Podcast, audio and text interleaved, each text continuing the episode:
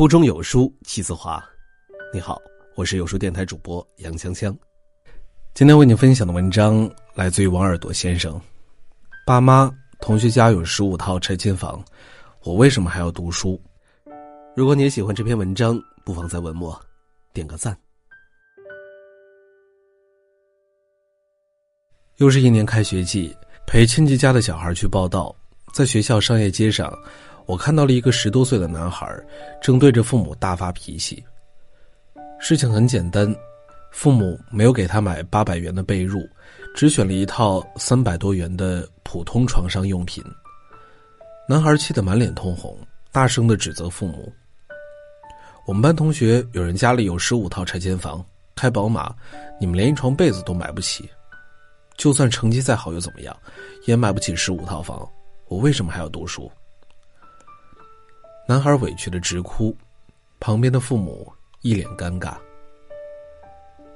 看着小男孩，我想起了少年时的自己，也曾经为了一件便宜的衣服，不懂事儿的质问父母。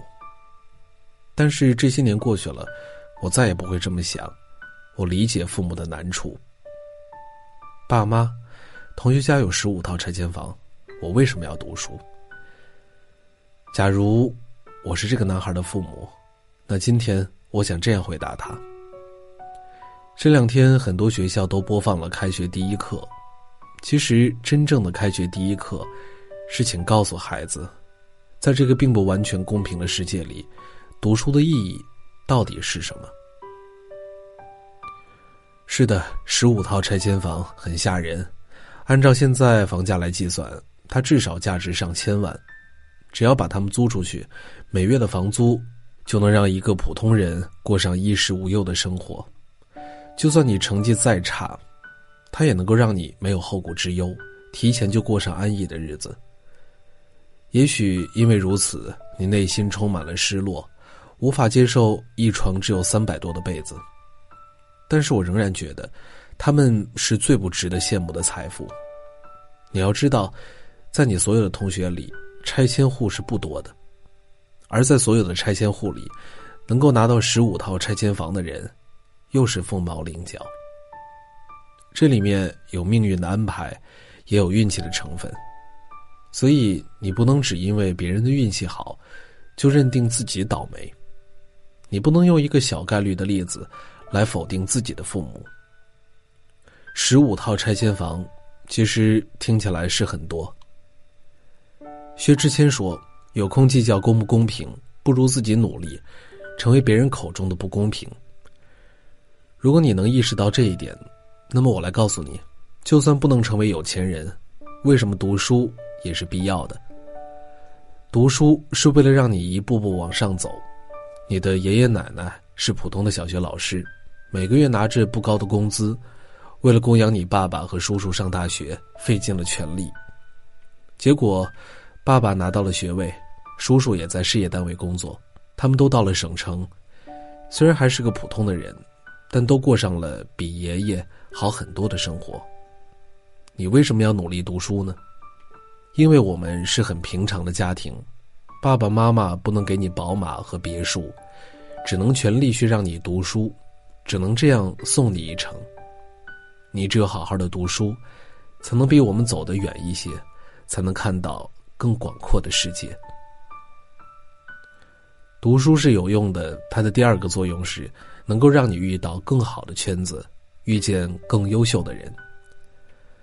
还记得去年我们一起看电视，这是一期访谈节目，被采访的是几个优秀的企业家，他们是同学。你问我什么时候我能成为他们中的一个，我懂你的意思。你问的是怎样才能和一群优秀的人在一起。现在我可以回答你，最好的方法和路径是读书。你只有努力读书，才能去大的城市，去好的大学，遇见优秀的同学。在这个过程中，你遇见的人和同学都会成为你的圈子，他们是你的人脉，也会倒逼你，然后你们一起变得优秀。你读不读书，决定了你会有怎样的圈子。而你的圈子又决定了你的人生高度。如果你不读书，总是待在一个地方，见到的就会是一样的人。你优秀的潜意识就会变得萎缩，平庸会裹挟你的人生。而这个是我最不愿意看到的事情。但是在这个年龄段，要理解这句话可能为时尚早。但我一定要提前告诉你，前不久爸爸回了一趟老家，见到了好几位小学同学，他们大都因为贪玩，没有读完初中，辍学后就去了珠三角的厂子里打工。二十多年下来，他们每天起早贪黑，累死累活，但现在都过得不好。有位同学生了两个孩子，母亲得了重病，夫妻俩每月的收入只有五千多，现在负债十几万。还有一位同学，如今在镇上的食材加工厂工作，已经有半年没有放假了。我去找他的时候，他全身都是白色的粉尘。我中午请他吃饭，他说了无数次，后悔当年没有多读书。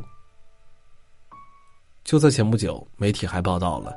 当年高考零分的考生徐梦楠的境况，在高考交白卷之后，他随着父亲外出打工，制作过广告灯箱，干过卫浴组装，他每天忙得黑汗直流，却没有赚到什么钱。就在今年，他重新回到学校，复习参加高考。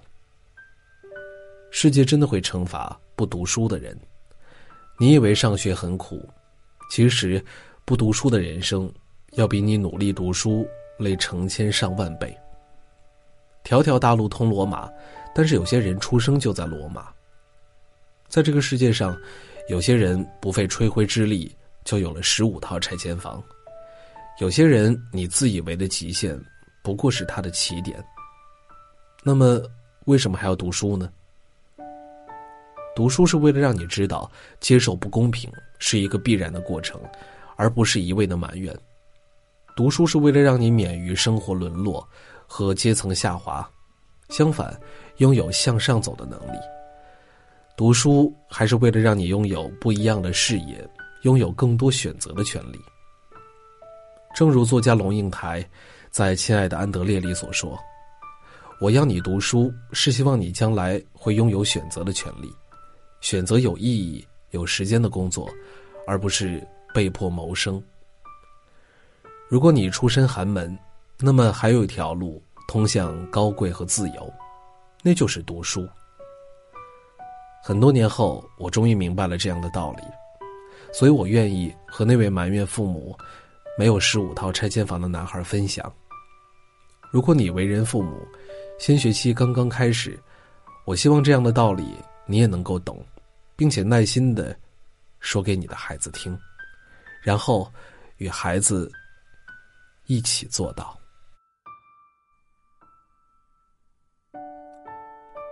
好了，那今天的文章就分享到这儿了。在这个碎片化的时代，你有多久没有读一本书了呢？长按扫描文末二维码，在有书公众号菜单免费领取五十二本共读好书，每天有主播读给你听。